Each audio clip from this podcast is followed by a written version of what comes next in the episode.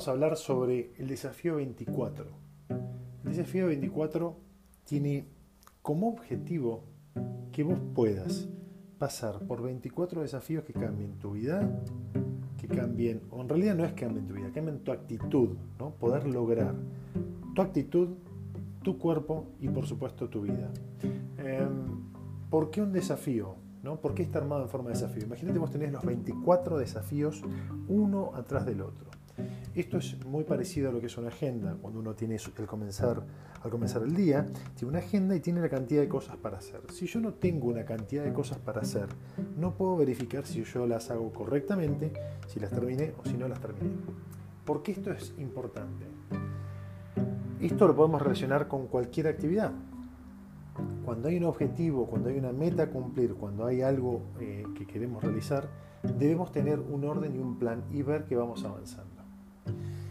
En este caso, los 24 desafíos tienen como objetivo poder cambiar mi actitud ante los desafíos, encontrar qué es lo que me gusta, descubrir, más que encontrar es descubrir qué es lo que más me gusta, cómo puedo hacerlo, de qué manera, en qué momento, cómo me hace, digamos, de qué forma me hace, me hace bien. Es, muy eh, común tener preconceptos, ¿no? ideas eh, erróneas sobre lo que es el ejercicio. Por ejemplo, el ejercicio si no hago una hora no sirve. El ejercicio cardio consume más grasas que el ejercicio con, eh, em, levantando pesas o haciendo fuerza. Tenemos muchos mitos metidos que son muy difíciles de, desarraigarlos, ¿no? sacarlos o correrlos y no queda otra opción que la experiencia pasar por diferentes experiencias y ver cómo me funciona, cómo me funciona a mí, en función de lo que quiero hacer. Esto es determinante, experimentar qué es lo que me hace bien, qué es lo que me proporciona mejores resultados. ¿Por qué? Porque no todos los cuerpos son iguales, no todas las personas responden de la misma manera, no todos nos sentimos con el deseo de. ¿Cómo lo explicamos esto? Bien, imagínate que hay personas que tienen ciertas características de su personalidad que dicen yo necesito tener un inicio y un final muy claro porque si no veo que voy avanzando me pierdo. Son personas más analíticas, son personas más em, ordenadas, disciplinadas. Hay otras personas que dicen mientras yo me sienta bien puedo hacer todo lo que quiera. Esas personas se rigen más por lo que sienten, por lo que experimentan, por lo que van em, haciendo y no tanto por un objetivo en sí, en, un objetivo final. ¿no? Entonces tenemos que descubrir qué tipo de persona sos. Tenemos que descubrir hacia dónde quieres ir y cuál es la mejor manera de poder llegar a ese punto. Ahora, cada vez que yo hago ejercicio, cada vez que vos vas a hacer ejercicio, tenés que tener en cuenta lo siguiente. Te voy a dar unas algunas recomendaciones importantes. Muchos de nosotros al hacer ejercicio nos gusta em, poder poner música. ¿Qué tipo de música? Esto es personal. Vos tenés que elegir la música que a vos te hace sentir mejor. La música que a vos te motiva, la música es un elemento muy importante a la hora de hacer ejercicio. Hay gente que dice, yo no quiero música, no, me pongas. Entonces, ahí, si no, uno no quiere música, debe no utilizarla. Ahora, si a mí me gusta escuchar el sonido, tengo que ver cuál. Hay algo que nos puede ayudar, que es cuando los ejercicios tienen que ver con hacerlos rápido, conviene elegir una música que vaya rápido. ¿Por qué? Porque nuestro cuerpo se, mueve muchas veces en función de, las batidas que tiene una, canción. ¿sí? Cada vez que escuchamos ese ritmo que va haciendo pum, pum, pum, nos ayuda a mantener a nosotros un ritmo en función de la música. Entonces, ojo con elegir un tema eh, o un tipo de música que sea eh, muy lento cuando queremos hacer ejercicios que predomina la velocidad. Otro punto a tener en cuenta, otra recomendación, es la intensidad. cómo nosotros podemos manejar la intensidad. La intensidad está, compuesta por tres eh, variables. Una variable es la carga que yo voy a utilizar. ¿A qué me refiero con la carga? El peso corporal mío, el propio, el tuyo, a eso nos referimos con la carga. A esa carga o a ese peso corporal le puedo agregar una carga externa. Puede ser una mancuerna, una barra, una pesa rusa, un bidón de agua, eh, una mochila con carga. Si puede ser cualquier cosa que genere un poco más de carga. Entonces, mi peso corporal y la carga que le puedo agregar es una de las variables de la intensidad. Tenés que conocer las tres variables para poder comprender cómo funciona la intensidad y cómo funciona y cómo podemos manejarla, ¿no? administrarla. La segunda característica es la velocidad. Y la tercera característica es el recorrido de la carga, ¿no? ¿Qué, tan lejos eh, o qué, tan, eh, qué tanto recorre em, distancia esa carga? Por ejemplo, si yo me acuesto en el piso y me levanto y lo hago lento, ¿no? digamos, me acosté, en el piso, quedé acostado en el piso completamente y me vuelvo a parar. Eh, toda la carga, ¿no? la carga que yo tengo en mi cuerpo, fue hasta el piso y después se paró. Si yo mido un 80, ¿sí? esa carga se desplazó unos cuantos centímetros para ir hasta el piso y después se volvió a parar. Sobre todo porque la carga es vertical, ¿no? La gravedad va de arriba hacia abajo, entonces hubo una carga vertical que desplace mi cuerpo y eso, eh, si lo hago lento, no pasa nada. Pero eh, si empiezo a generar mayor cantidad de repeticiones, ¿sí? dijimos que teníamos la intensidad tiene que ver con la velocidad y acá empiezan a aparecer las repeticiones. Si en un tiempo determinado, en 30 segundos, hago una sola, una sola vez ir hasta el piso y subir, es una sola repetición. Pero si en 30 segundos lo hago 10 veces, son 10 repeticiones. Entonces, la intensidad no es la misma. En el mismo tiempo de trabajo, quien se mueve más rápido, quien se mueve más rápido, más velozmente, produce más repeticiones, entonces mueve más carga. ¿Y cómo mueve más, más, más carga? ¿De qué forma la mueve? Desplaza esa carga ¿sí? en una distancia, desde el piso hasta arriba. Entonces, ahí tenemos las tres variables. Conociendo las tres variables, la velocidad, que tiene que ver con las repeticiones, la carga, que tiene que ver con el peso corporal o lo que yo puedo también eh, colocar o agarrar, mancuernas, bidones de agua, etc. Y la última, la distancia recorrida. ¿Qué distancia recorre esa carga? Conociendo estas tres variables, yo puedo aumentar o disminuir la intensidad de una forma muy simple. Si yo estoy haciendo un trabajo, supongamos que es por, por tiempo, ¿no? Voy a hacer 30 segundos de trabajo. Por ejemplo, sentadillas. Estoy haciendo 30 segundos de sentadillas. Cuando hago las sentadillas, 30 segundos, puedo hacerlas más lenta y ahí estoy reduciendo la intensidad. Otra forma de reducir la intensidad es hacerlas más cortitas. Entonces hay menos distancia. Más lentas es menos repetición, más cortitas es menos distancia.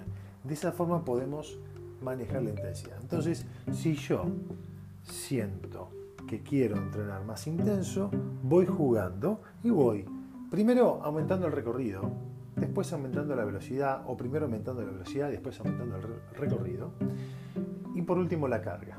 Fíjense que puedo tener un bidón de agua en las manos al hacer unas sentadillas. Un bidón de agua lo tengo en las manos frente a mi pecho y hago sentadillas.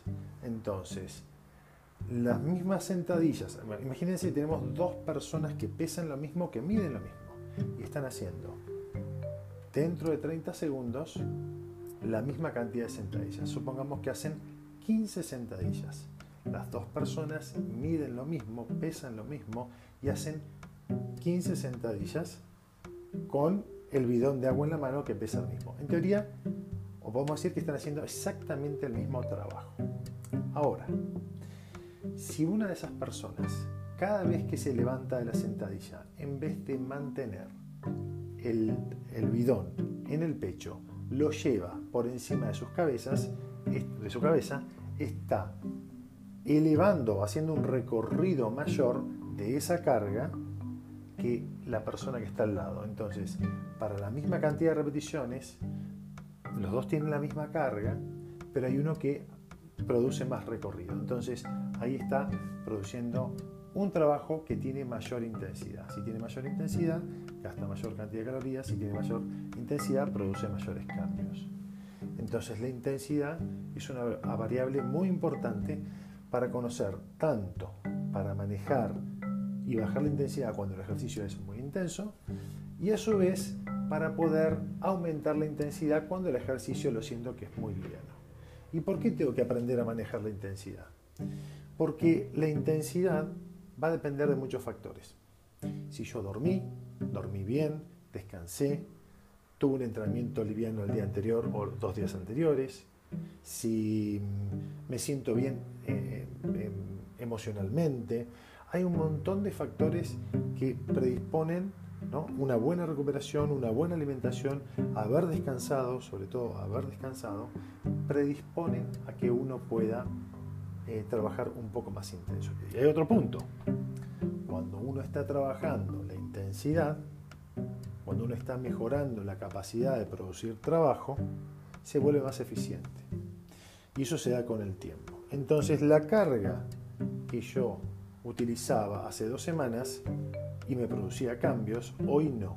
Por eso hay que ir aumentando continuamente la intensidad en la medida en que uno lo tolere, lo sienta bien, lo pueda manejar para poder ir avanzando.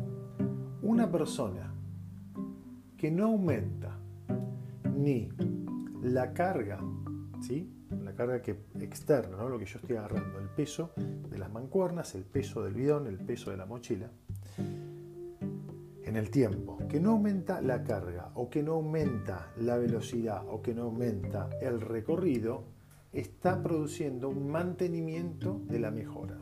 Todo lo que yo mejoré ahora lo estoy manteniendo, no estoy mejorando. Por eso es importante percibir cómo me siento al día siguiente después de hacer el ejercicio.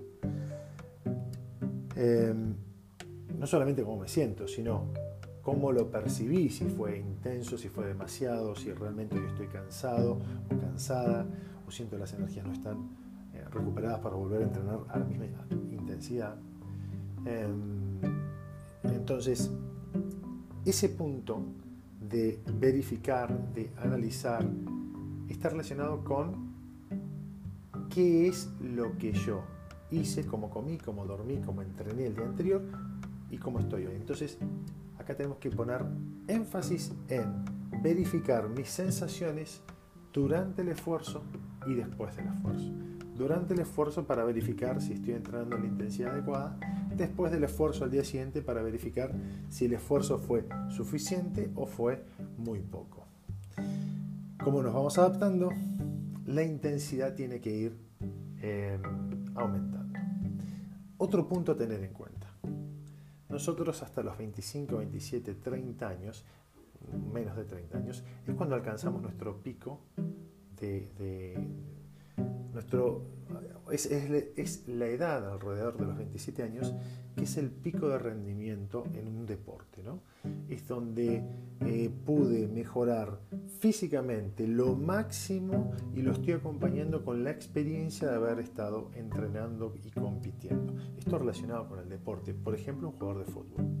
Digo un jugador de fútbol porque es muy simple de poder visualizar. Los jugadores hasta los 25, 27 años son unas máquinas corredoras y después se empiezan a ser más inteligentes que atletas, empiezan a, dosificar los esfuerzos porque no se recuperan de la misma forma. Entonces, pasados los 40 años, ¿sí? nuestro cuerpo ya empieza a decir, empieza a sentir que las grandes cargas no las puede tolerar. Grandes cargas no me refiero a levantar mucho peso, me refiero a repetitivas, es cuando uno hace mucho trabajo, hace demasiado trabajo demasiado esfuerzo, demasiados minutos semanalmente, empieza a sentir que le cuesta recuperar. Entonces, a partir de los 40 años, los entrenamientos deberían empezar a ser cada vez más cortos y más intensos. La intensidad es la que produce el cambio. Es preferible hacer entrenamientos más cortos e intensos frecuentemente que moderadamente intensos y largos espaciados de un día. Em, todos los días un poquito o cada dos días entreno y uno descanso, pero hago un poquito más corto e intenso, me va a producir mejores beneficios. ¿Por qué? Porque la capacidad de recuperación viene con la edad. Entonces, a mayor edad, cuando más va avanzando, más tiempo de recuperación voy a necesitar. Tenemos, como dije al principio de este podcast, una idea de que cuanto más hago es mejor. Y hay un punto que no tiene que ver con cantidad, sino tiene que ver con calidad. Y la calidad, vuelvo a repetir, es individual. O la calidad no sería individual. La calidad se tiene que mantener siempre, ¿no? la calidad del movimiento, la calidad del ejercicio. Y cuando eh, hablamos que es individual, es algunas personas les produce mejores em, resultados hacer ejercicio por la mañana, otros, a otras personas les produce mejor por la tarde. Hay que descubrir cuándo a vos te produce mejor resultado. Em, lo que sí debo tener en cuenta que a la hora de poder entrenar, em, tengo que poder encontrar el tiempo donde yo pueda realizar el entrenamiento sin que eso sea un problema o un estrés. El estrés, el estrés muchas veces, ya vamos a hablar del tiempo cuando entreno, sino vamos a hablar un poquito del estrés. El estrés es bueno, el estrés es necesario, necesitamos tener estrés. Cuando nosotros hacemos ejercicio, estamos estresando nuestro sistema circulatorio, nuestro sistema muscular, nuestro aparato cardiovascular. Em, nuestros sistemas de producción de energía, los estamos estresando. Un estrés adecuado produce una supercompensación, ¿sí? produce que el cuerpo se pueda adaptar y decir, ok, cada vez que vuelva, si vuelve a haber otro esfuerzo como el que acabamos de tener, voy a estar en mejores condiciones. Si el esfuerzo es demasiado, es demasiado grande, ese estrés va a deprimir las posibilidades en vez de potenciarlas. Por eso el estrés, tanto físico como mental, nos deteriora en, el rendimiento. Cuando hablé eh, hace unos minutos del horario en donde yo debo buscar y colocar mis entrenamientos, tiene que ser un horario donde yo pueda estar tranquila o tranquilo para poder hacerlo, sepa que ese va a ser mi horario y no esté estresado de que eso me va haciendo, digamos, eso en ese horario tendría que estar haciendo otra cosa o en cualquier momento me pueden llamar o, o me van a interrumpir y esa sensación de estrés emocional eh, va a repercutir en el rendimiento. Cuando tenemos estrés, se liberan hormonas, esas hormonas nos preparan para la huida, nos preparan para la lucha, esas hormonas eh, hacen que el rendimiento no sea el, que, el esperado y a su vez la recuperación tampoco. Para estar mejor, para que la recuperación sea mejor, para que podamos estar en condiciones de volver a entrenar al otro día, hay ciertas recomendaciones que tienen que tenerse en cuenta. Los procesos de recuperación se producen con la alimentación, ¿sí? cuánto yo estoy alimentándola correctamente, y a su vez con el descanso. Cuando uno duerme y entra en sueño profundo, son los momentos en donde se libera la hormona de crecimiento, que es la hormona reparadora, donde se producen los procesos que se llaman anabólicos, son los procesos de reconstrucción. Y esos procesos se van a producir si tengo un buen descanso, porque puedo llegar a ese estado de relajación, y también si, mm, eh, si comí, eh, si tuve una alimentación adecuada para proporcionar eh, los micro y macronutrientes necesarios para poder recuperarme. Entonces la alimentación va directamente de la mano del descanso.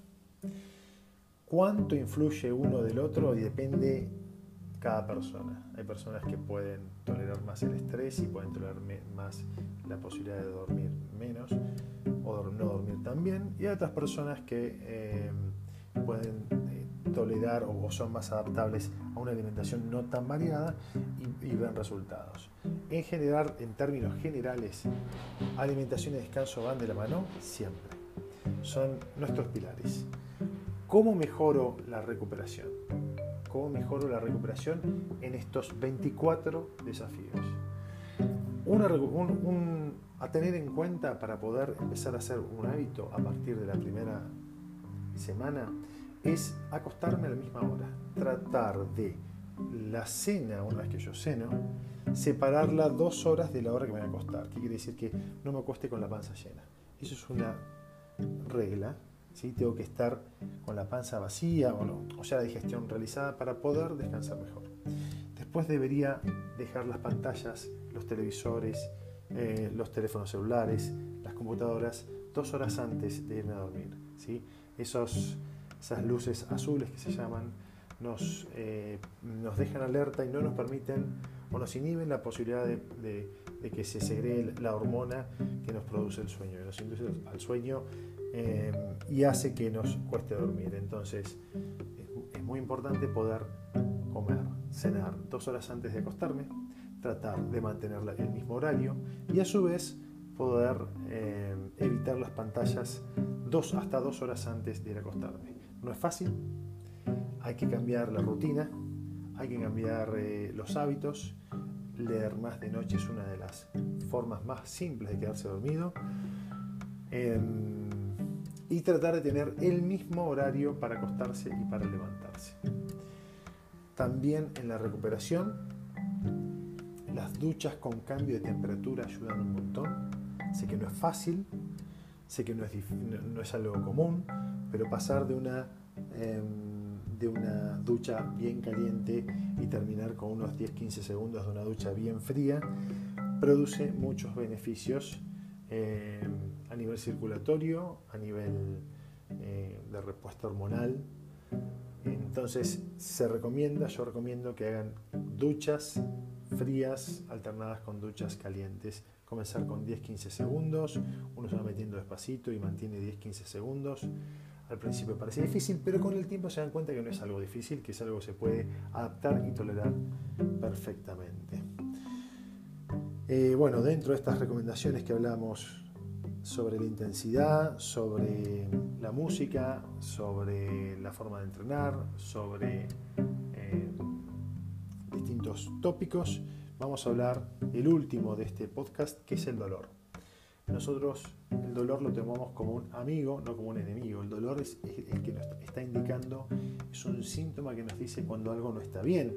Entonces al dolor lo tenemos que tomar como un síntoma. Em, ejemplo, eh, cuando hablamos de, dolor, em, y hay un movimiento que estoy produciendo y me está produciendo un dolor, no estoy hablando de un dolor, ese dolor de la musculatura cuando uno está entrenando, que se siente que está trabajando, que siento el dolor eh, al otro día de haber entrenado. Eso es dolor muscular, es normal. Entrené un poco más de lo que estaba preparado, hay dolor. O de lo que estaba acostumbrado, no preparado. Hay dolor y está bien. Me refiero al dolor cuando me duele la articulación, cuando tengo un dolor que no es común, cuando siento que eso lo percibo, esto no está bien lo que tengo que hacer es reducir el rango de movimiento donde hay dolor. Si en este, vamos a dar un ejemplo, si en la sentadilla, cuando bajo eh, en la sentadilla, cuando paso eh, los 90 grados, la altura de que los muslos están eh, paralelos al piso, cuando paso ahí me produce dolor en la rodilla. ¿Qué tengo que hacer? ¿Dejar de hacer sentadillas? No tengo que hacer sentadillas en el rango de movimiento donde está ausente dolor. Si hay dolor en algún momento del rango de cualquier movimiento, lo voy evitando. Entonces, no, el dolor no es un problema, el dolor es una, eh, alarma, una alerta que nos dice, esto no lo hagas, esto, este movimiento acá no lo hagas, esta situación no la fuerces para poder Em, entrenar de una forma que sea disfrutable y que evite que tengamos una lesión a futuro. El dolor nos está diciendo esto no está bueno. Dolores hay un montón, es difícil poder discriminar ¿no? de por qué tengo este dolor en este movimiento y, en este otro. Lo importante es, es, saber que no tengo que quedarme quieto, tengo que seguir moviéndome en el rango donde esa articulación no tiene dolor. Este podcast tiene como objetivo darte un panorama para que vos puedas comprender de qué trata el desafío 24 para poder entrenar de una forma segura, simple y que disfrutes. Mensaje final. Tenemos que encontrar nuestro momento y tenemos que disfrutarlo. ¿Qué es lo que te hace disfrutar a vos el ejercicio? A mí me hace disfrutar hacerlo a veces solo, pero mayormente en pareja, con alguien. Cuando, lo, cuando hago solo, hago otro tipo de ejercicio y lo disfruto hacer solo. Encontrar qué te gusta, en qué momento, con qué persona, qué disciplina te gusta más, si hay música, si no hay música. Y una vez que vos vayas conociéndote, vas a poder ver que vas a poder entrenar cuando quieras, como vos quieras, donde vos quieras, sin ningún problema.